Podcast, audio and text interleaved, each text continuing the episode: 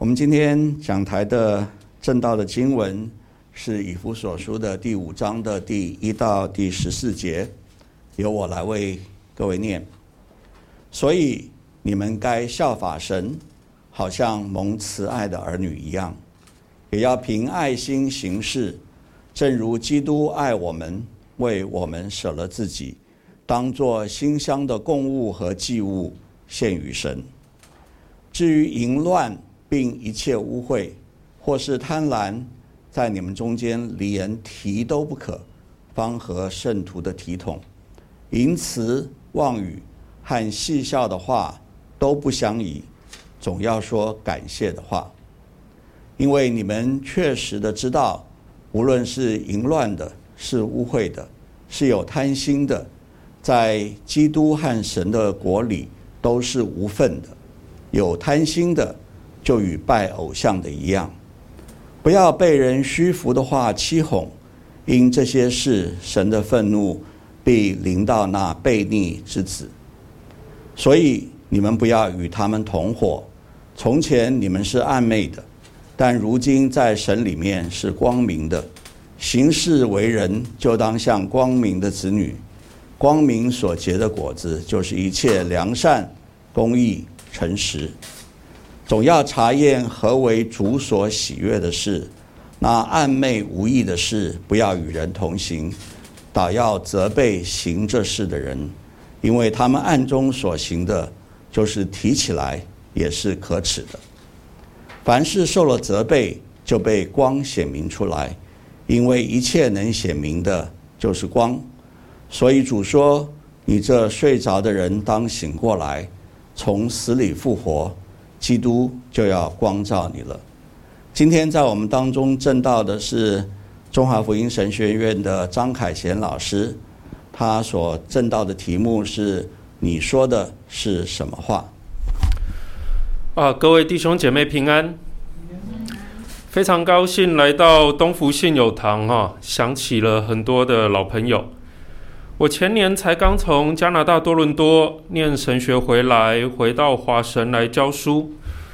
那我在多伦多待了有七年，相当长的时间哈。在那边，我跟我太太待了七年，我跟我太太有了一个小孩，然后我们的小孩都快念小学了，我才终于读完书，才终于回到台湾。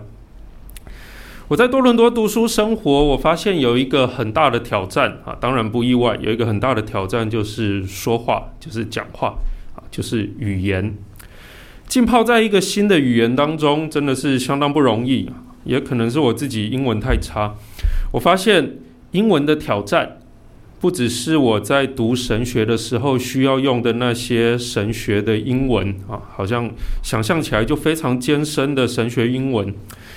我发现。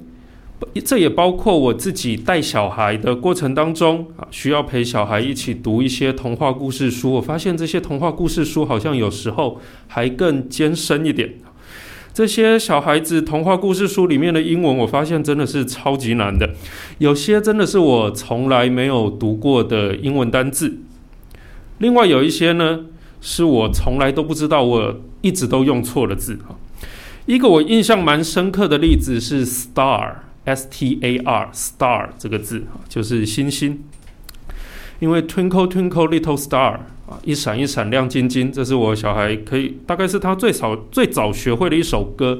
那他既然唱了这首歌 Twinkle Twinkle Little Star，我就陪着他一起读了一些跟 star 有关的书，然后我才知道，原来 star 这个字，并不是像中文的星星这两个字那么好像感觉很一般性的用字。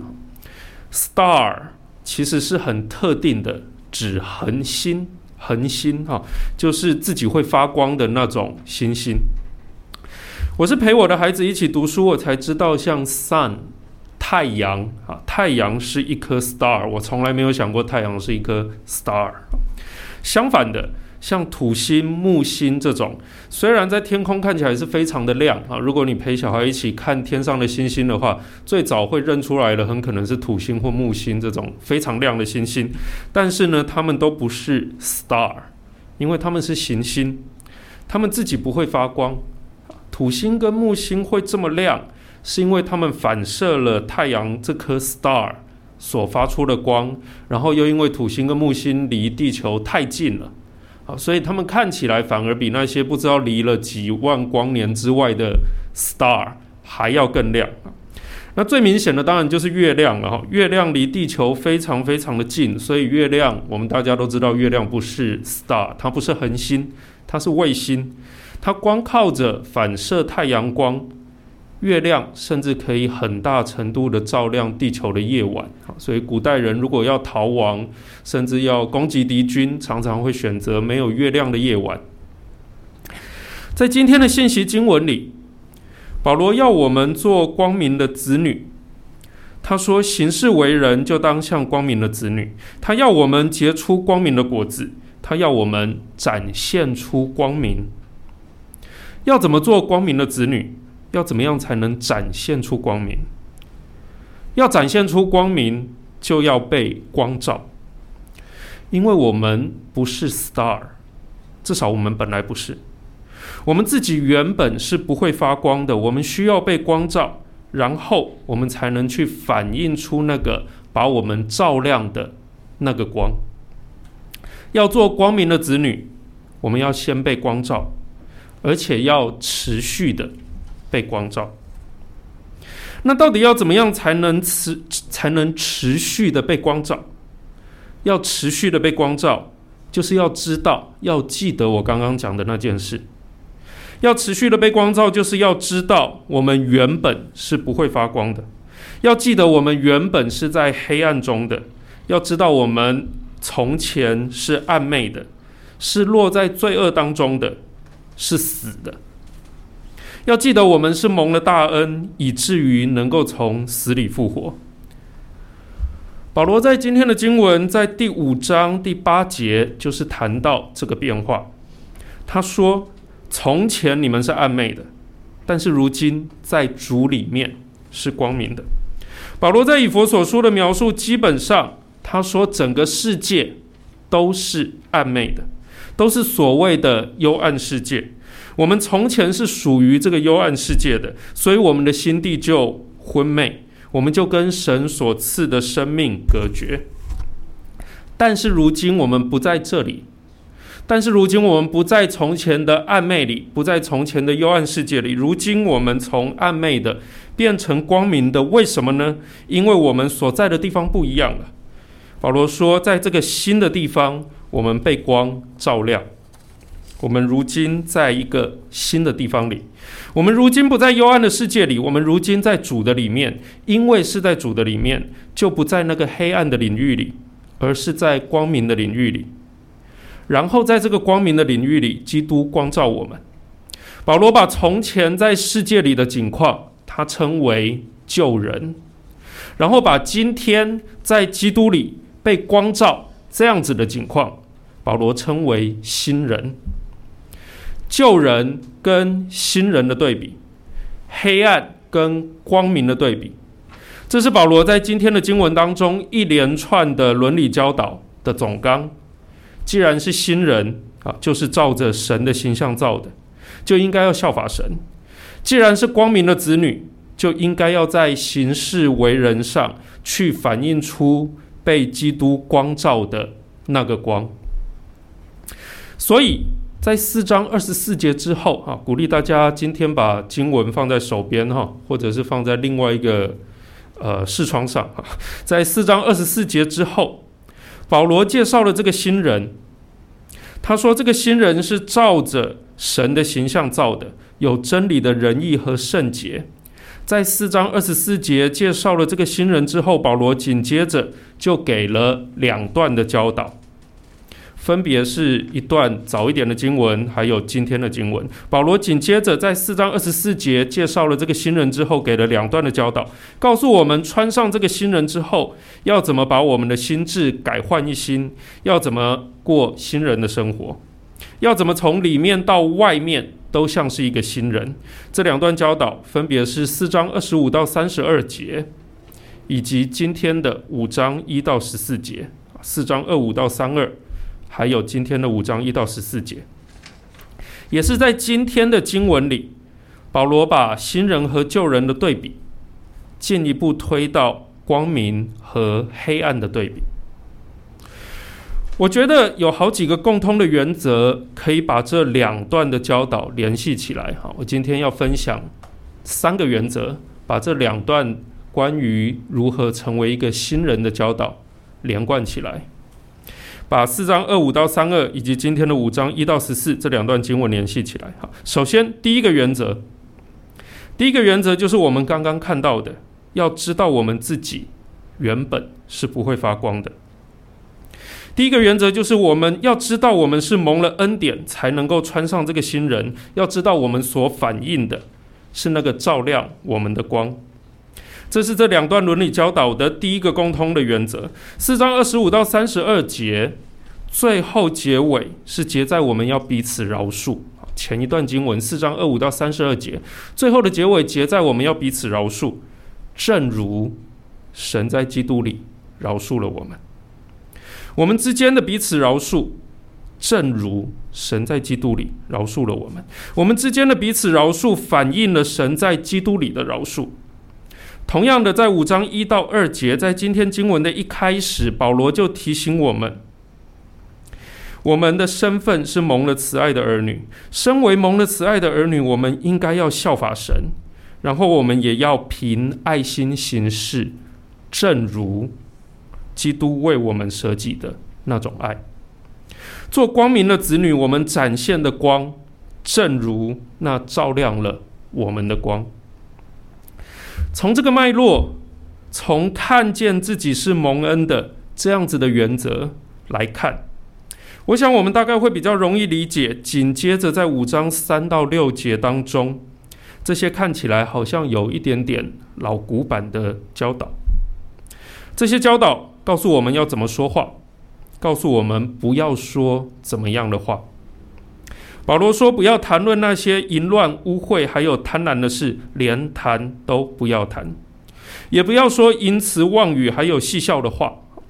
这些戏笑的话，呃，很大程度也包含了所谓的黄色笑话，或者是带有暗示性的话，语带双关的话。这些话通通都。”不要说，好像有一点点老古板，我不知道大家会不会这么觉得哈？这些话不合圣徒的体统。保罗说这些话不属于新人的领域。保罗说这些话属于那些暗昧的悖逆之子，神的愤怒藏在他们的身上。老实说，我自己以前啊，常常会觉得保罗在这里哈三到六节的教导，好像有一点点。小题大做啊，稍微无聊了一点，甚至好像有点不合时宜。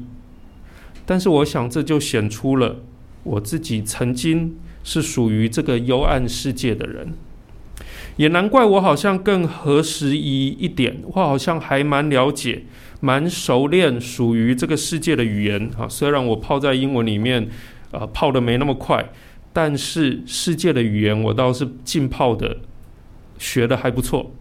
因为我也曾经浸泡在这种世界的语言当中，这些就是我会说的话。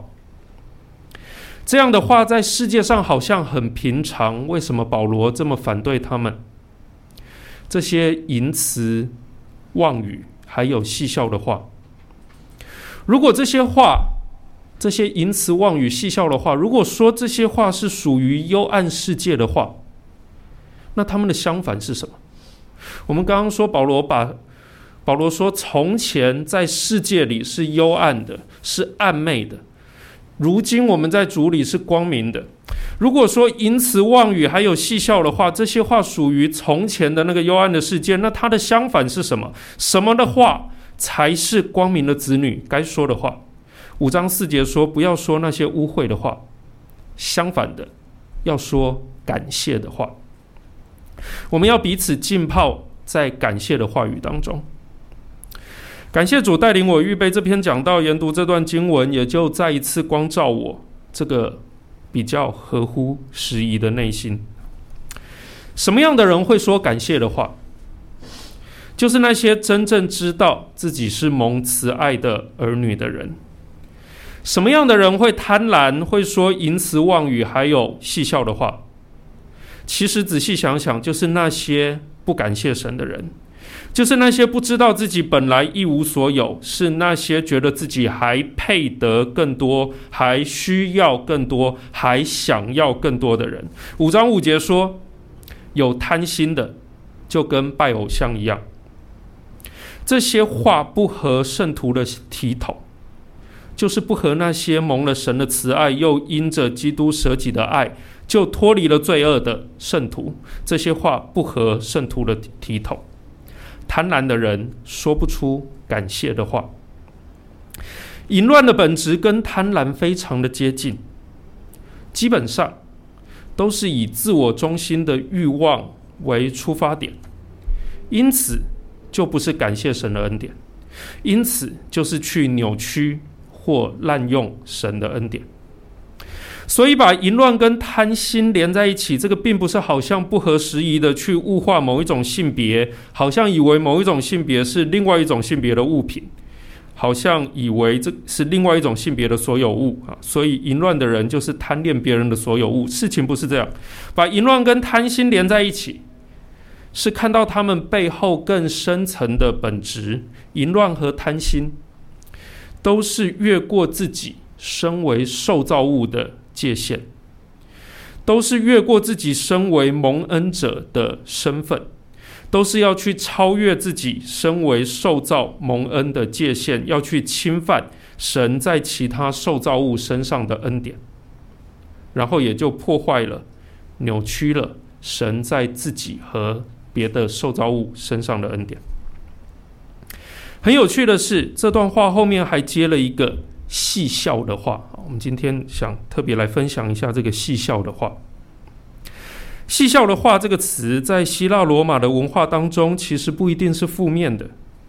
戏笑的话，其实就是指一种蛮聪明的、蛮机智的。表达方式啊，这个在综艺节目上应该很多。它常常就是指一种暗示性的、语带双关的、带着言外之意的表达方式。那在这里，在这个上下文里，哈，戏笑的话很明显包含了所谓的黄色笑话。我想这个大家不难理解哈。在淫乱这个话题之后，保罗谈到某种暗示性的、语带双关的表达方式，黄色笑话。不就是这样运作的吗？黄色笑话就是因为语带双双关，所以才会好笑。就是因为是暗示性的，所以更能够去挑动人心里贪婪的欲望。就是因为他用某种比较机巧的、某种比较聪明的方式，用言外之意去表达出来，所以他就让原本认真的、严谨的话题变得比较轻松。戏笑的话，用一种言外之意的方式表达出来，他让原本严谨的话题变得空空的，变得好像没什么了不起，变，他就因此成为一种笑话，让大家可以在当中戏笑。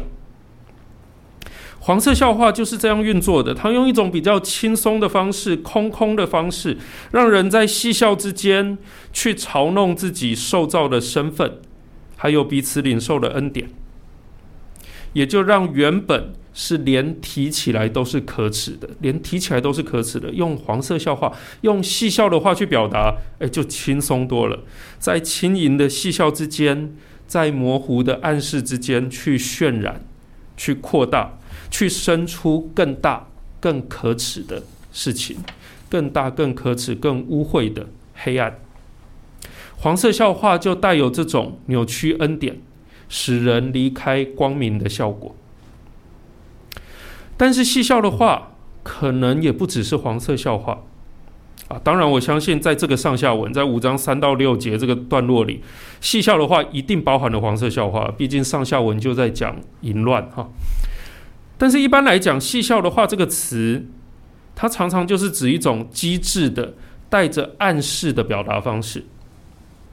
这本身不是问题。圣经里也有很多暗示性的、语带双关的文学技巧，这不是问题。问题是，当你暗示的时候，你制造出来的是怎么样的效果？圣经的暗示或语带双关，带领我们用想象力去看见这个世界没有的东西，也就带领我们更认识神。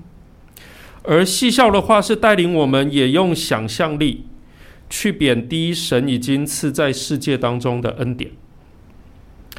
我自己觉得“戏笑的话”这个词，在五章三到六节这边提到“戏笑的话”这个词，跟上一个段落四章二十五到三十二节里面的一个观念是互相呼应的。在上一个段落，保罗告诉我们要除掉心里的一些东西，然后在在今天的经文里告诉我们要讲出怎么样的话，不要讲戏笑的话。在上一个段落，保罗告诉我们要除掉一些心里的东西，他说要除掉苦毒、恼恨、愤怒、嚷闹、毁谤，还有一切的恶毒。相反的，要存怜悯的心，以恩慈相待。在上一段落的对比，保罗谈论的是心理的部分啊，我觉得那里心理的描述呼应了这里关于讲话的部分。各位，各位弟兄姐妹。当你的心里所存的不是怜悯和恩慈，你会说怎么样的话？当你的心里所存的不是怜悯和恩慈，而是充满苦毒的时候，当你的心里充满苦毒的时候，你们会说怎么样的话？是苦毒的话吗？总之，苦毒的时候，大概不容易说出感谢的话，也不容易说出四章二十九节说的造就人的好话。我相信很多人是这样：苦读的时候说不出造就人的好话，苦读的时候就说苦读的话。但是我猜，可能也有一些人跟我比较像。我苦读的时候，我其实不太喜欢说苦读的话。我甚至会很苦读的告诉自己，在苦读的时候不要说苦读的话。我苦读的时候，我最想说的是戏笑的话。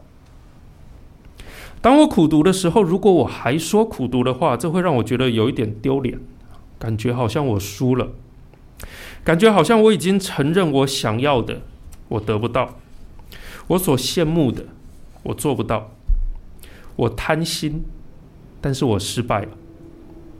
而这个刚刚好就是我苦读的时候最不想承认的，我不想承认我的界限，我也不想承认其实我已经蒙恩。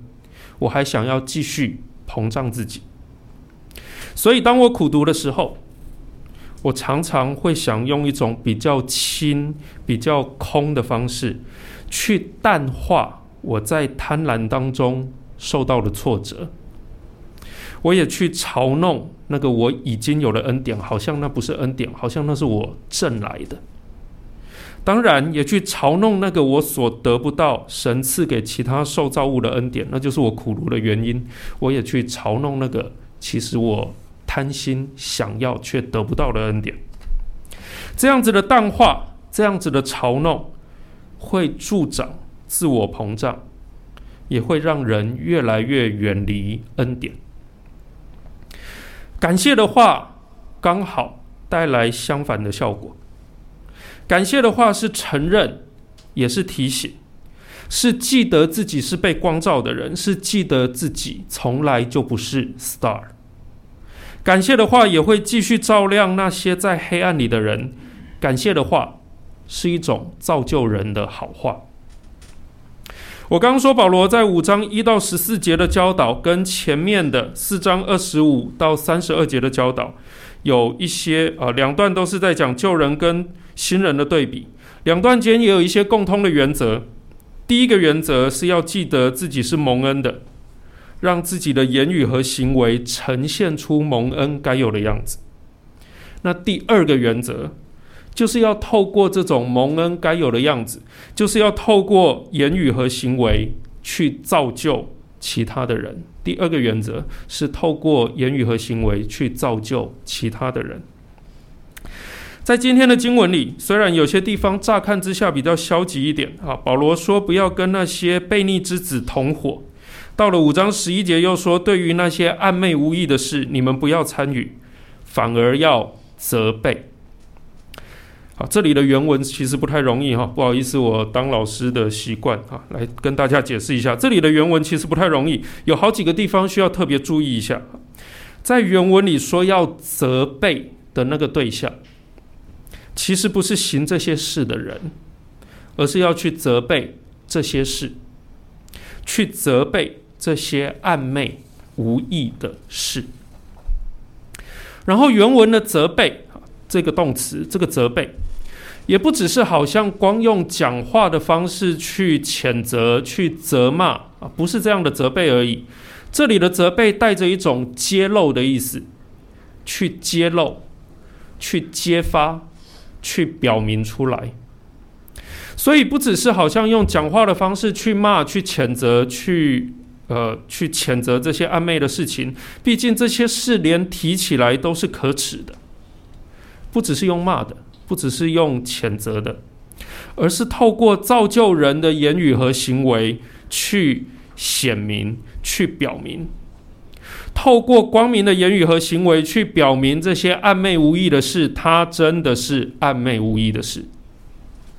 所以接着五章十三节说，凡是受了这种责备。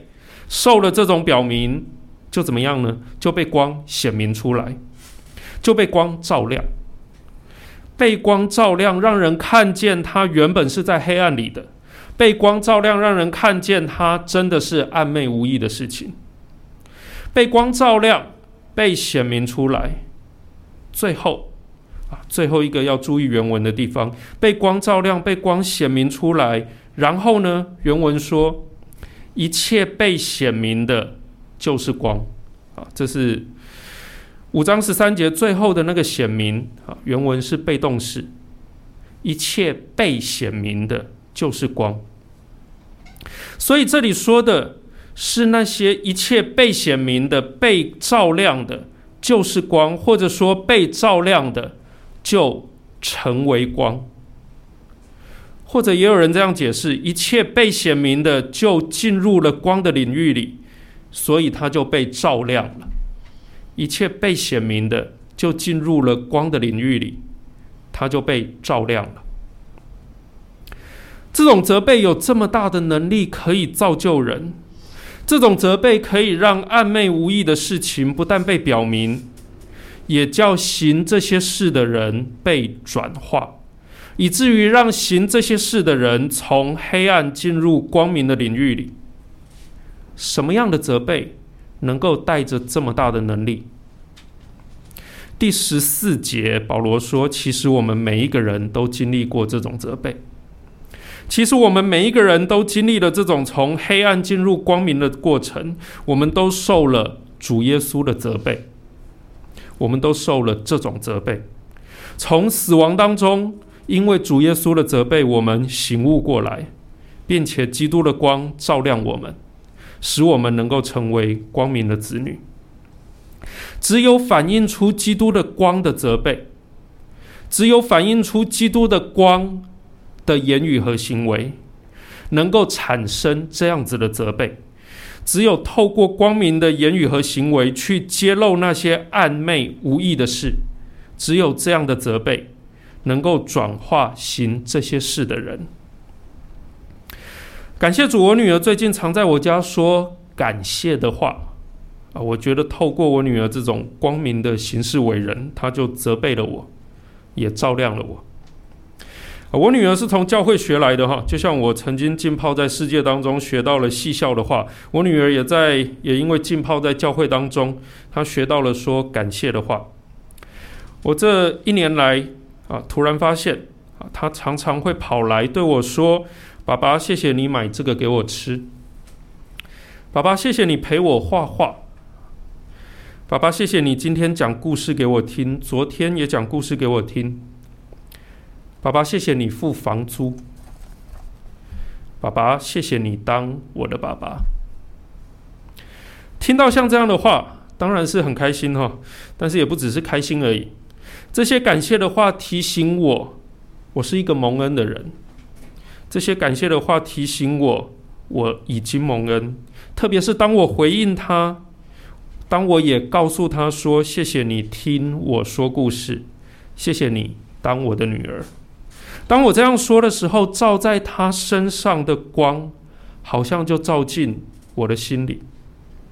那个光责备我。让我明白的看见自己的苦毒和贪婪，让这些都被表明出来，然后也让我重新看见神满满的恩典。最后一个我要分享的，保罗在今天这段经文和前面那段经文的共通点啊，最后一最后一点我要分享的是两段的教导都是关于一个群体。好，两段的教导都是关于一个群体。保罗在试着建立一种群体，什么样的群体呢？保罗在试着建立的这种群体，当浸泡在里面的时候，就让我女儿学到说感谢的话。从一开始，我们说四章二十五到三十二节跟五章一到十四节这两段经文的教导，都放在旧人和新人的对比。但是这个新人不只是所有被基督光照的人，一个一个都是新人啊！这个新人讲的不只是所有被光照的人，每一个都是新人啊！不只是这样，以佛所书里的新人有一个更重要的面向，那就是一个新人，只有一个新人。二章十五节提到，耶稣基督以自己的身体废掉冤仇，将两下借着自己造成。一个新人，保罗一切的教导，包括前一段四章二五到三二的教导，包括今天五章一到十四的教导，都是以建造这一个新人为蓝图去思考的。同样的，在五章十四节，当保罗谈到这个过程，当保罗谈到从死在过犯罪恶当中，到醒过来，到在死里复活，到基督就要光照你了。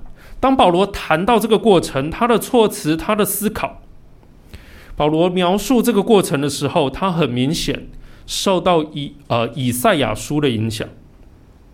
透过以赛亚书，保罗在想的是一个群体，是一个新人。以赛亚书六十章一节是这样说的：“兴起，发光，因为你的光已经来到，耶和华的荣耀发现，照耀你。”我再读一次《以赛亚书》六十章一节：“兴起，发光，因为你的光已经来到，耶和华的荣耀发现，照耀你。”这节经文影响了保罗在今天经文五章十四节的表达。就像我刚刚说的，《以赛亚书》这节经文也是要我们发光，而且也是说我们之所以能够发光，是因为神的荣光已经先照耀了我们。不过，以赛亚书这节经文并不是在说从死里复活。以赛亚书这节经文在说的是以色列，是以色列。在六十章一节以前，以赛亚书前面说到以色列的救赎主要来。当这位救赎主来到的时候，以色列就要从无人拯救的黑暗境况当中被救拔出来。当救赎主来到的时候，以色列就从这样的黑暗当中被救拔出来。然后就是六十章一节，六十章一节告诉以色列要兴起，要发光，因为以色列的光已经来了。这个光就是这位救赎主，因为那位真正的光照耀了以色列，以色列就可以起来发光了，以至于外邦的列国也要被以色列的光照耀了。外邦列国就是也在黑暗里的，他们也要被光照耀了。所以六十章二到三节紧接着说：“看呐，黑暗遮盖大地，幽暗遮盖万民。但是耶和华却要显现照耀你，他的荣耀要现在你的身上。于是因为神的光照耀以色列，圣经说万国就是那些原本在黑暗中的万国，他们都要来救。”以色列的光，君王都要来救以色列所发现的光辉。几乎所有的解经家都注意到，保罗在五章十四节，以弗所书的五章十四节，受到刚刚我说的以赛亚书的影响。而以赛亚书说的是什么？以赛亚书的是这样的内容：是以色列被神光照，脱离了黑暗，所以就要兴起发光，照耀万民。保罗他是在耶稣基督的死里复活当中，也在耶稣基督的光照当中，保罗看见了以赛亚书这段经文的应验。这个应验就是那一个新人。以赛亚书谈的是以色列从黑暗中被救拔出来，然后这个光同样就去照耀外邦列国，而保罗在这个新人。在这个新人的建造当中，看见了这节经文的应验。这个应验就是耶稣基督的复活，以及我们。照二章五节说的，我们这些死在过犯当中的人，在基督里与基督一同复活，一同被建造成为一个新人。成为光明的子女，是被神的光照耀，被神的光显明，然后能够反映出神的荣光。成为光明的子女是群体性的，是要彼此建造，是要彼此照耀。也是要一同反映出神的荣光，成为光明的子女，是要一同被建造，一同被建造成为一个新人。这是一个奥秘。保罗的伦理教导不只是伦理教导，他是在发现这个奥秘。这个奥秘在基督里，也在我们身上，在基督的死里复活里，也在我们与基督一同从死里复活这件事上。保罗的伦理教导，透过建造教会，透过教教导教会要怎么说话，怎么行事为人。保罗的教导参与在以赛亚书的应验当中，也就是我们参与在以赛亚书的应验当中。当我们被基督的光照耀，当我们在光的责备和显明当中学习怎么说话，怎么行事为人的时候，我们就是成为光明的子女，基督的奥秘就显现在我们的身上，显现出真光，显现出这个照着神的形象所造成的一个新人。如果这样说会太抽象，毕竟一个奥秘显明在我们的身上。我想我们可以一起来做一件简单的事，我们可以一起来说感谢的话，透过说感谢的话。透过说造就人的好话，我们彼此建造，成为一个新人。我们一起祷告。天父爱我们的神，我们感谢赞美你，谢谢你的恩典丰丰满满的在耶稣基督的里面。谢谢你透过这样的恩典，让我们从黑暗中，呃，被救拔出来。让我们离开幽暗的世界，进入基督丰盛的恩典当中。主，求你的光常常照耀在我们身上，愿我们也能反映出主你自己的荣美。用我们的说话形式常常反映你自己的性情。愿我们能够彼此建造，荣耀你自己的名。祷告靠耶稣基督的圣名，